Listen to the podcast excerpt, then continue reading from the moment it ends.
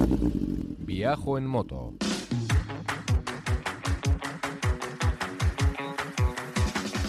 Un podcast de viajes, de aventura, de lugares lejanos o no tanto, y de grandes viajeros o no tan grandes.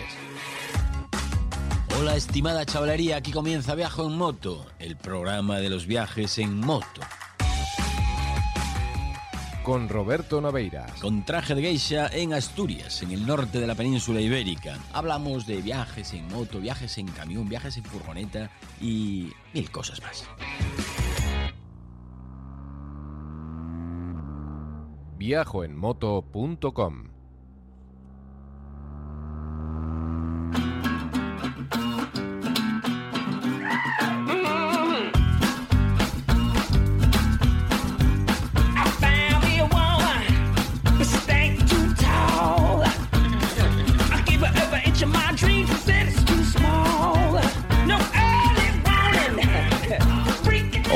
muchachada, ¿qué tal? ¿Cómo va todo?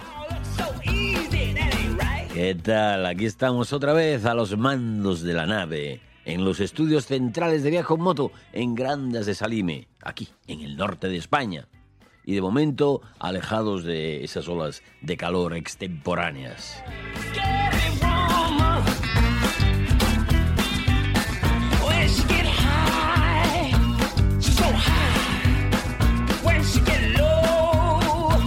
Tengo mono de moto, tengo mono de moto. Necesito volver a salir otra semana cuanto antes, porque la Triumph, mmm, no sé, crea mucho vicio. Mira que la BMW, la RT, es infinitamente más cómoda, más señorial y cuando termina el día no estás ni medio cansado siquiera. No te castiga el aire en el pecho. Pero mmm, tiene algo esta neoclásica, tiene algo esta Bonneville que hace que desees estar todo el rato jugando con ella por la carretera. Pues sí, incluso después del frío del otro día en el puerto del Manzanal, o el que pasé también en Pedrafita do Cebreiro. Pues sí, aún así tengo ganas de volver a subirme. Pero aún falta, faltan, yo creo que unas semanas, ya veremos, a ver cómo me lo monto. Unas semanas para salir de ruta larga con ella, porque me pillo vacaciones. me pillo vacaciones furgoneteras. Claro que sí, amiguetes. ¿Qué pensabais? ¿Que soy, muy, soy hombre de un solo vicio? Que va, que va. Le pego a todo. Como decía Carliños Brown cuando cantaba en Tribalistas, Eu son de ninguém, eu son de todo mundo, e todo mundo é meu também.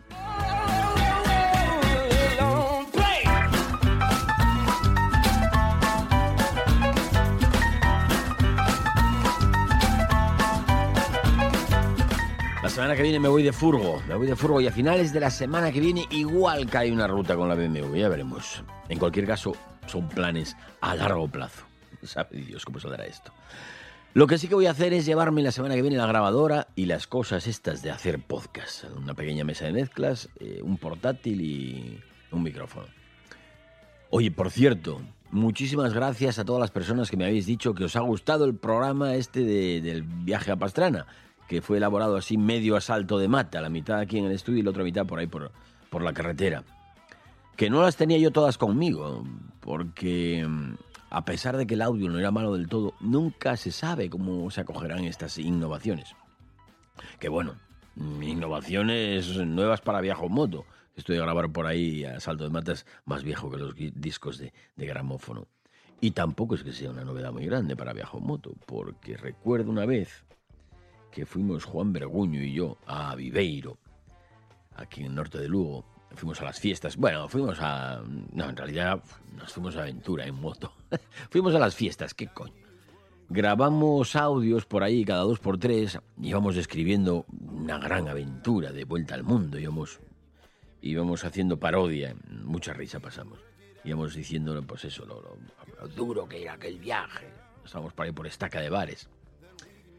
En fin, lo pasamos muy bien. Bueno, pues eso, que imagino que la semana que viene grabaré algo por ahí por el mundo, así a salto de mata.